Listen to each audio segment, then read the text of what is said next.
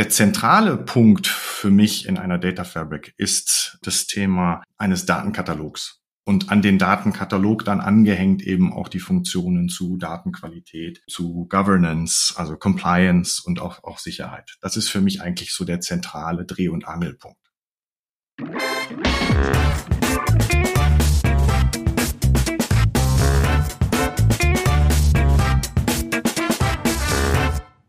Herzlich willkommen zum Data Culture Podcast. Ich bin Carsten Bange und heute bei mir zu Gast ist Hardy Gröger. Er ist bei der IBM aus technischer Sicht verantwortlich für das ganze Thema Data und AI als Distinguished Engineer. Wir unterhalten uns heute über die Frage, wie man eigentlich ein Data Mesh technisch umsetzen kann. Und hier spielt das Data Fabric eine ganz besondere Rolle. Wir klären erstmal, warum das nicht das gleiche ist und wollen dann auch etwas Licht in diese Dunkelheit der ganz verschiedenen Begriffe bringen. Wir reden über Data Assets und Data Products und warum das nicht das gleiche ist. Und auch warum ein Datenkatalog noch kein Datenmarktplatz ausmacht und welche Rolle dabei Kontrakte, also Vereinbarungen über Daten spielen und vieles weitere mehr. Es wird auf jeden Fall sehr spannend und lehrreich, denn ich glaube, es ist uns gelungen, diese ganzen neuen Begriffe, die gerade herumgeistern und auch viele etwas überfordern, mal in einen sinnvollen Kontext zu bringen und zu erklären. Viel Spaß damit! Hallo Hardy, herzlich willkommen im Data Culture Podcast. Hallo Carsten, vielen lieben Dank für die Einladung. Sehr, sehr gerne. Unser Thema heute ist ja Data Mesh und Data Fabric. Zwei zusammenhängende Themen, die aber manchmal, nach meiner Erfahrung zumindest, auch gerne etwas ja, vertauscht, verwechselt, verwoben werden. Deshalb wäre meine Eröffnungsfrage an dich. Könntest du das mal für uns ein bisschen einordnen? Was ist Data Mesh? Was ist Data Fabric? Wie unterscheidet sich das? Ja klar, gerne. Mir begegnen Sie, begegnen Sie die beiden Themen sogar oft in Konflikt gestellt, was ich dann eigentlich noch viel mehr gerade stellen möchte. Also Data Mesh und Data Fabric sind natürlich beides relativ junge Begriffe, sage ich jetzt mal. Und insofern und auch beide sicherlich einem gewissen Hype unterliegend und dementsprechend auch gerne in viele, viele Kontexte gedrückt und verwendet. Aus meiner Sicht Data Mesh, ich finde da immer noch die originale Definition von der ThoughtWorks-Mitarbeiterin, Frau Degani, immer noch sehr gut. Also einerseits eben in den Vordergrund zu stellen, dass ich Daten da eigentlich zu Mehrwert und zu, zu Produkten machen möchte, wo eben auch das Wissen über diese Daten steckt, sprich domain-orientierte Daten-Ownership, Daten als Produkt wirklich zu handhaben, was natürlich nochmal auch ganz anderen Umgang mit den Produkten, sprich äh, Release-Management, Produktmanagement wirklich dahinter sitzt. Und dann Aspekte, wo für mich dann auch die Brücke zur Data Fabric stärker wird, nämlich das Thema Self-Service Data Plattform, dass ich also in, der, in die Lage versetzt bin, selber an Daten zu kommen, ohne dass ich langwierige IT-Prozesse anstoßen muss. Und dann das Thema aus, aus Sicht der Data Mesh-Vertreter Federated Computational Governance, also automatisierte Governance, aber federiert, also dezentral eigentlich organisiert. Und das sind, glaube ich, so die beiden Themenfelder, wo für mich die Brücke rüber zur, zur Data Fabric wichtig wird. Data Fabric als Begriff aus meiner Sicht würde ich eigentlich gerne einsteigen mit einer Begriffsklärung, weil also ich weiß nicht, wie es dir geht. Die Gespräche, die ich führe, darin wird oft eben das deutsche Wort Fabrik fälschlicherweise in den Kontext gesetzt und dann ist es auf einmal die Datenfabrik. Im Englischen meint Fabric natürlich was anderes. Das ist ein Gewebe, eine Struktur, die ich über etwas drüberlegen kann. Und genauso ist eben auch das Konzept der Data Fabric gedacht. Sprich, es ist eine eine Metadatenebene, mit der ich es eben ermögliche, Aspekte wie Datenzugriff äh, zu, äh, zu schaffen, dabei Zugriffskontrolle aber nicht außer Betracht zu lassen, Datengovernance sicherzustellen und somit Datenqualität, Datensicherheit, Compliance etc. alles unter einen Hut bringe, weil ich es eben über einen Metadatenlayer steuere. Klingt sehr abstrakt, glaube ich, müssen wir ein bisschen tiefer gleich reingehen, um das Ganze auch noch ein bisschen tiefer zu legen. Unbedingt. Ja, also erstmal Fabrik, das erinnert natürlich an die Informationsfabrik, die er Inman definiert hat mit dem Data Warehouse. Und ich denke mal, die Data Fabric soll ja gerade eigentlich das nicht sein. Ganz genau. Zwang zur zentralisierten da physischen Datenhaltung, sondern ja eher die, ja, die, die Akzeptanz der Realität, würde ich mal sagen. Dass es halt extrem schwer ist, wirklich alle Daten an einen Ort zu bekommen und extrem aufwendig. Und dass wir das uns häufig einfach gar nicht mehr leisten können. Also im Sinne auch von Zeitbedarf, von Ressourcenaufwand etc dass wir eher schauen, ja, was, was können wir mit so einem Metadatenansatz machen. Aber da sollten wir jetzt wirklich nochmal genauer einsteigen. Wie, vor allem sollten wir, oder möchte ich dir die Frage stellen, wie das denn auch wirklich dann funktioniert. Das heißt also, wie sieht denn das konkret aus dann im Unternehmen? Ne?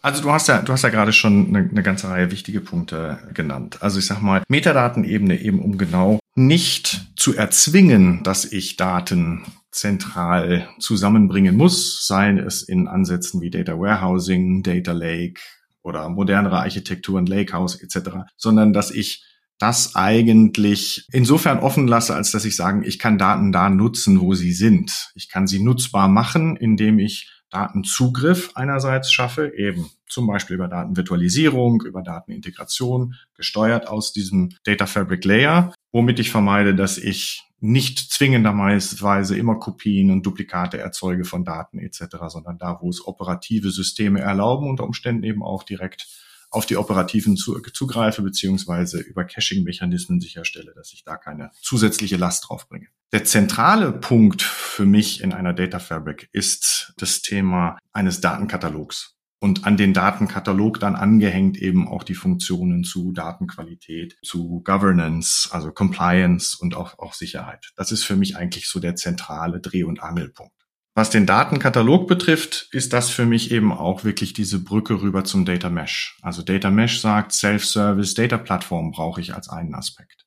Und der Datenkatalog sollte für mich in der Data Fabric der Dreh- und Angelpunkt sein, um diesen Zugriff zu ermöglichen. Das heißt, Self-Service. Ich brauche keinen Request an IT stellen, weil ich jetzt Daten XYZ, so den klassischen Data Request, brauche ich nicht zu stellen, sondern ich habe die Möglichkeit, über einen definierten Zugriff auf den Datenkatalog mir Daten verfügbar zu machen, so denn meine Berechtigungen das erlauben. Ich kann das natürlich immer noch steuern, welche Berechtigungen zu welchen Zugriffen dann führen. Das Spannende ist, wenn ich das über diesen zentralen Katalogansatz umsetze, dass ich eben andere Themen mit anhängen kann. Das heißt, finde ich Daten, habe ich ja einen ganz anderen Bezug zu diesen Daten, als wenn ich die Daten selbst erstellt und bereitgestellt habe. Also ich, äh, ich habe sie vielleicht gefunden, ja, aber ich weiß nicht, wie gut sind diese Daten. Ich kenne nicht notwendigerweise den Ursprung der Daten.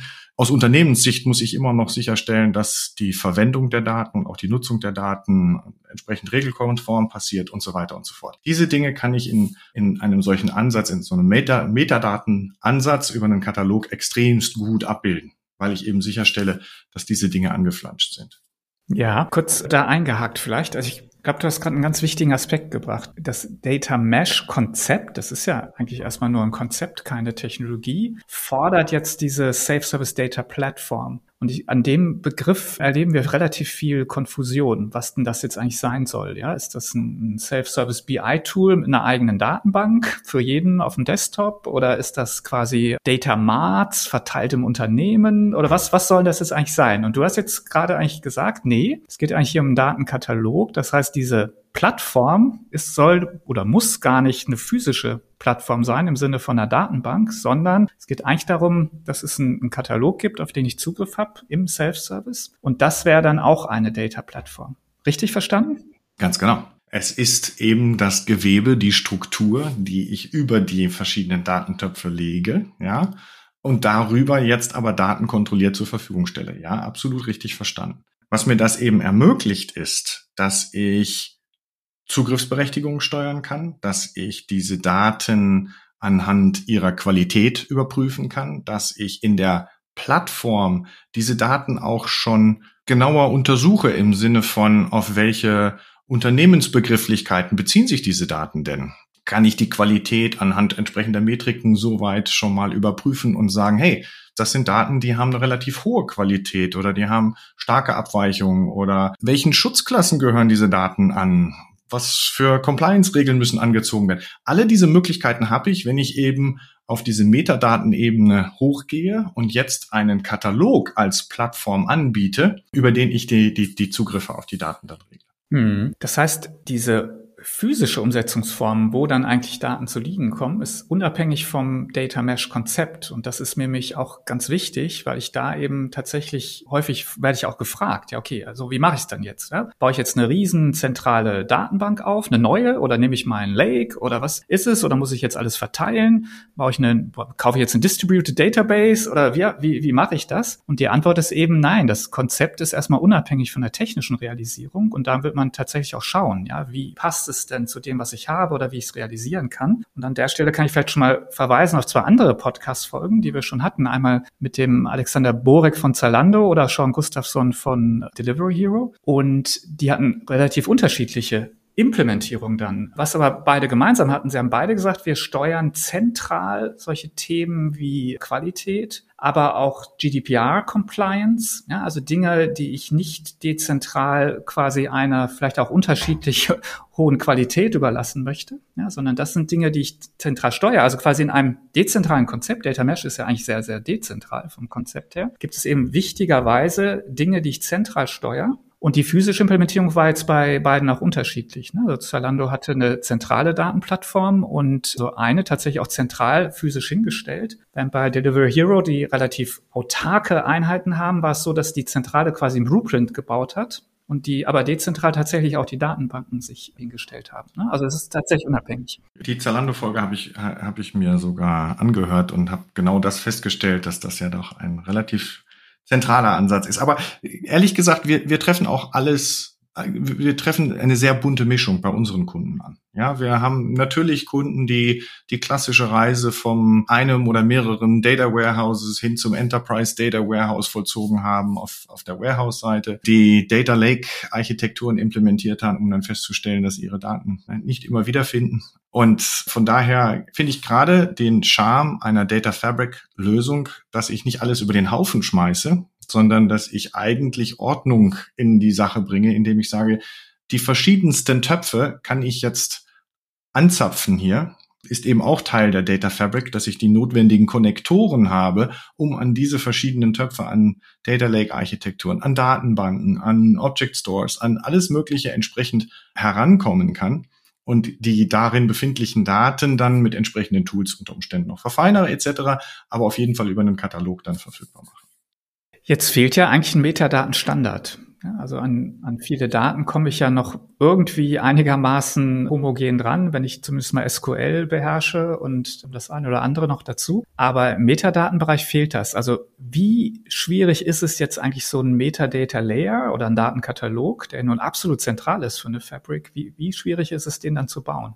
Naja gut, also ich meine, in dem Fall spreche ich jetzt als IBMer, dass wir so etwas natürlich unmittelbar zur Verfügung stellen und dann natürlich auch einen entsprechenden Grundsatz an Metadaten bereits definiert haben, die wir brauchen. Über die verschiedenen Datenquellen, über die darin befindlichen Daten, wir dann eine Assoziierung der vorgefundenen Daten mit entsprechenden Business Terms, die ich natürlich zu pflegen habe für meinen Kontext etc. vornehmen kann. Ich meine Datenklassifizierung definieren muss im Sinne im Sinne der Compliance-Abbildung, aber auch im, im Sinne der der Regelwerke etc. Und das alles zusammen macht natürlich mein Metadatenmodell aus. Das ist aber erweiterbar und das ist auch gut so, weil wir natürlich immer wieder weitere Use Cases finden, die sinnvoll sind umzusetzen und dann muss ich das Metadatenmodell auch entsprechend erweitern können.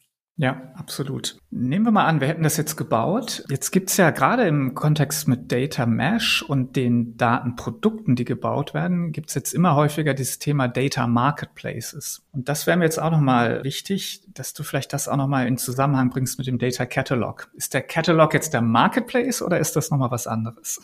Sehr schöne Frage. Ich meine, parallel zu den Begrifflichkeiten so von, von Data Catalog zu Data, Data Marketplace finde ich, finde ich auch die Diskussion von was ist denn ein Data Asset? Also was sind, sind Daten, die sind sinnvoll oder könnten Wiederverwendung, Wiedererfinden etc. Und was ist ein Datenprodukt? Ich glaube, da stecken eben ganz andere Anforderungen und Qualitäten drin. Ein Data Asset kann jeder beliebige Datensatz, das kann ein Offline-Datensatz sein, das kann eine Connection gegen den, gegen den entsprechenden Datenstore sein, etc. pp, der mir Daten liefert, die in einem anderen Kontext vielleicht nochmal sinnvoll sein können. Was da drin aus meiner Sicht nicht geregelt ist, ist eben genau das, was Data Mesh hinter dem Ansatz von Data Product verfolgt. Für ein Product, da brauche ich ein Verständnis dafür, was ist denn eigentlich mein Markt? Also was sind denn Anwendungsszenarien für diese Daten? Was ist denn der, der Wert dieser Daten? Also wofür sind sie, sind sie anwendbar? Was ist daraus eben Wert, wenn es jetzt kein externes ist, auch intern im Unternehmen? Was ist denn der, der Wert der Wiederverwendung für die Konsumentenseite etc.? Wie bewerbe ich meine Daten etc. pp. Das heißt, ich habe mir ganz andere Gedanken zu machen, um ein Datenprodukt neben eben Lebenszyklus, Release Management etc. pp. Und wenn ich das alles berücksichtige, dann drückt eigentlich der Begriff Catalog nicht, nicht genügend aus, aus unserer Sicht. Weil ich muss dann noch ganz andere Dinge festhalten um ein solches Datenprodukt. Ich möchte festhalten, wer hat es verwendet? Ich möchte vielleicht auch festhalten, wofür wurde es denn eigentlich verwendet? Weil wenn wir, gerade wenn wir von Compliance reden, wenn wir jetzt personenbezogene Daten haben etc., dann habe ich im Regelfall eben nur die Nutzungsrechte für eine bestimmte Verwendung. Ist das regelkonform? Ist das die Verwendung, für die dieses Datenprodukt vorgesehen ist, etc. pp. Also wirklich diese Vereinbarung zwischen Data Product Owner und dem möglichen Konsumenten zu treffen, welche, welche Nutzung ist denn vorgesehen. Umgekehrt, wenn ich mich jetzt entscheide, ich habe hier im äh, Unternehmen ein interessantes Datenprodukt gefunden. Ich möchte das nutzen, um einen Service aufzubauen, zu erweitern, den ich vielleicht schon habe, etc. Dann lasse ich mich ja auch in eine gewisse Abhängigkeit ein, weil unter Umständen gehört dieses Data Product eben einem Owner in einem anderen Unternehmensbereich etc. Und für dieses Thema ist es aus meiner Sicht eben auch ganz wichtig, Service Level Agreements, also SLAs wirklich auf diesen Data Products definieren zu können. Also definieren zu können, wenn jetzt etwas in diesen Daten nicht in Ordnung ist, wie schnell verpflichtest du dich denn eigentlich, das zu bereiten, zu beheben, etc. Kannst du Aussagen dazu treffen, wie schnell du Daten erweitern könntest, wenn es weitere Requests gibt, etc. Und solche Dinge festzuhalten, das sehen wir unter dem Begriff Data Contracts. Und Data Contracts und Data Products gemeinsam dann sehen wir wirklich daraus einen Marktplatz entstehen. Also das Ganze ist eben nicht mehr nur ein Katalog, in dem ich jetzt Dinge wiederfinden kann, sondern jetzt habe ich wirklich Nutzungsbedingungen geschaffen für etwas, das Produktcharakter hast. Und deswegen sehen wir da dann viel eher diesen Begriff Marketplace. Und wir sehen auch viele Unternehmen sich dahin entwickeln die also klassischerweise mit einem Data Catalog Ansatz angefangen haben und die Verwendung immer stärker dahin wandeln zu Data Products und dementsprechend auch zu internen Marketplaces. Würde ich das technisch dann aber auf einer Katalogplattform sozusagen auch umsetzen oder bräuchte ich dafür noch was parallel? Also in unserem Fall würdest du das auf der Katalogplattform umsetzen und wir mhm. haben in den letzten Jahren sukzessive eben die Funktionalität des Catalogs erweitert hin um Dinge wie eben zum Beispiel Data Contracts über Data Quality Vereinbarungen etc. pp. und so weiter. Okay. Spannend. Also ich glaube, jetzt haben wir schon ziemlich viel Klarheit reingebracht in die vielen Begriffe, die hier durch die Gegend fliegen. Lass uns nochmal auf den vierten Aspekt von dem Data Mesh zu sprechen kommen. Das ist äh, häufig, finde ich, auch so einer der schwierigsten. Federated Computational Governance. also wir haben jetzt aber gerade ja schon gesagt, dass wir eigentlich jetzt, wenn wir auf Implementierung gucken, nicht nur im deutschsprachigen Raum, auch überall anders. Und auch gerade so, wie wir es definiert haben, sagen wir, naja, eigentlich wird aber trotzdem doch einiges auch zentral gesteuert und definiert. Was ist jetzt hier die Governance und was bedeutet jetzt Federated?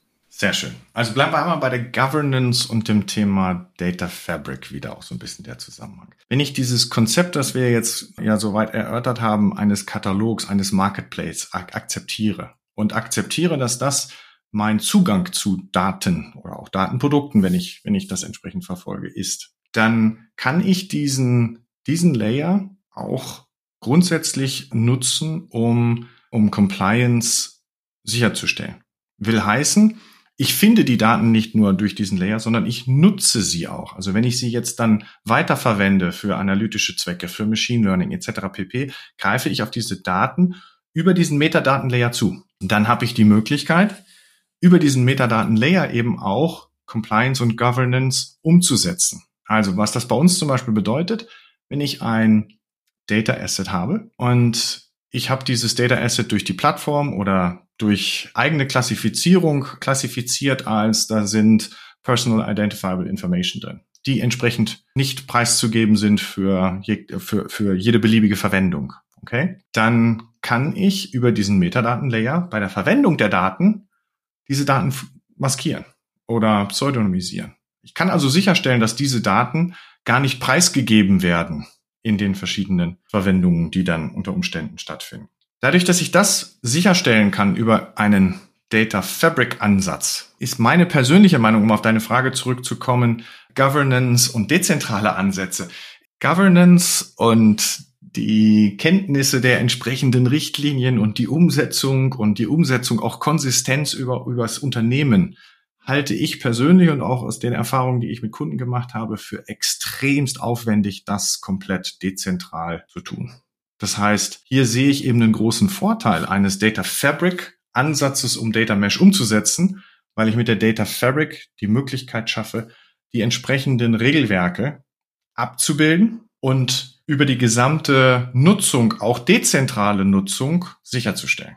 Okay. Das heißt, das wäre sozusagen das Computational. Also ich habe es in der, in sozusagen im System, in der Software, ähm, sind die Regeln hinterlegt. Damit ist es auch einigermaßen gut automatisierbar. Und das Föderierte, sagst du, ist letztendlich aber doch eher ein zentral, na Moment, ich muss mal überlegen, ja, es ist da doch, gut, Mesh ist erstmal die organisatorische Ansatz, Fabric wäre die technische Implementierung, ich lege einen Metadatenlayer drüber und dadurch komme ich zu einer gewissen Art der Föderation, muss aber gerade, wenn ich jetzt an die Regeln denke, werde ich sie im Zweifel doch zentral eigentlich vorgeben. Ich würde sie zentral in der Verantwortung sehen. Ich würde sie aber nicht notwendigerweise mhm. nur zentral in der Verantwortung sehen, sie grundsätzlich zu etablieren, weil es geht natürlich über regulatorisch vorgegebene Regelwerke hinaus auch unternehmerische Regeln, die mögen über, über das hinausgehen, was mir ein GDPR oder vielleicht auch nicht nur Data Privacy äh, Regelwerke entsprechend vorgeben.